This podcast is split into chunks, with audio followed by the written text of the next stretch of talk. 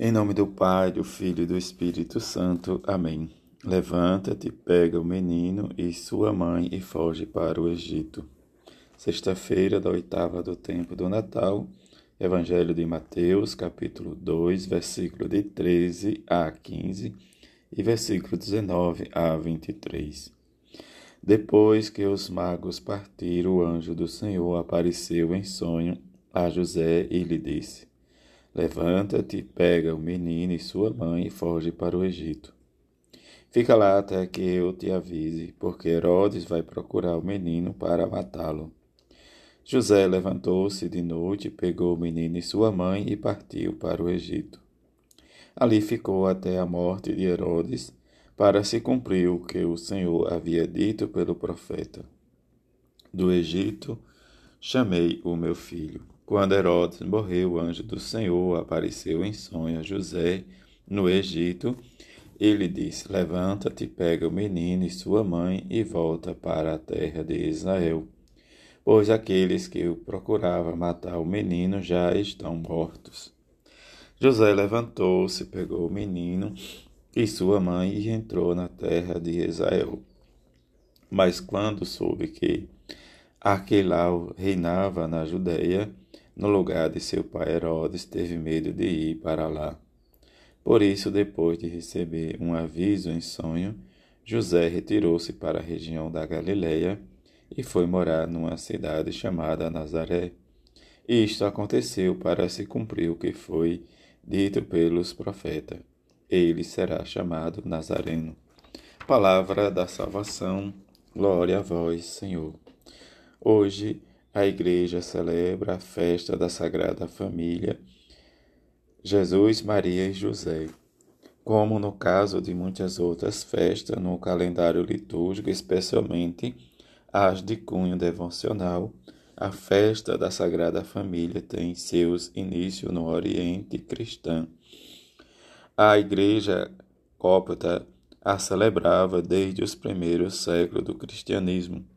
No Ocidente, o culto da Sagrada Família remota apenas no, ao século XVII e a observância litúrgica da Sagrada Família como festa foi instituída só no século passado, em 1921, durante o pontificado de Bento XV, até a reforma litúrgica do Concílio Vaticano II.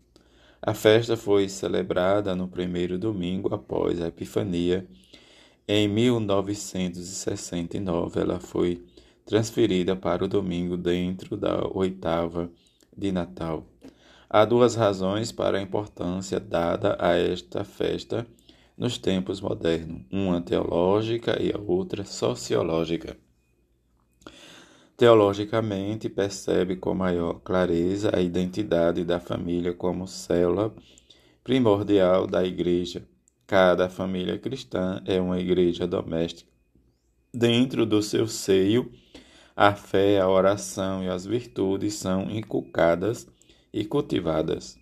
Sociologicamente, torna cada vez mais aparente que a família é alvo de hostilidade da parte de muitos setores da cultura atual. Existem tentativas de pôr fim à realidade da família e de reestruturar a sociedade por completo numa base que não seja bíblica nem cristã. Assim, ao celebrar esta festa, nós cristãos proclamamos a nossa fé na centralidade da família no projeto de Deus para a humanidade e imploramos a poderosa intercessão de Jesus, Maria e José para proteger e fortalecer as nossas próprias famílias e ajudar a todos a valorizar a imensa, a imensa bênção que é a família. Diante desse comentário tirado da liturgia da CNBB, que nós possamos olhar mais de perto diz a estrutura da nossa família hoje e pedir a intercessão da bem-aventurada Virgem Maria e São José, para que, pela intercessão deles, as nossas famílias possam se reestruturar de acordo com a palavra de Deus, mas vivendo a nossa fé, a nossa esperança em que Jesus, no seu mistério do Natal, em que nos convida a experimentar de perto desde o significado da família. Como o próprio Evangelho de hoje nos diz de a circunstância em que, de acordo com né, diz, o que nós ouvimos durante esses dias, em que Herodes pretende matar o menino Jesus.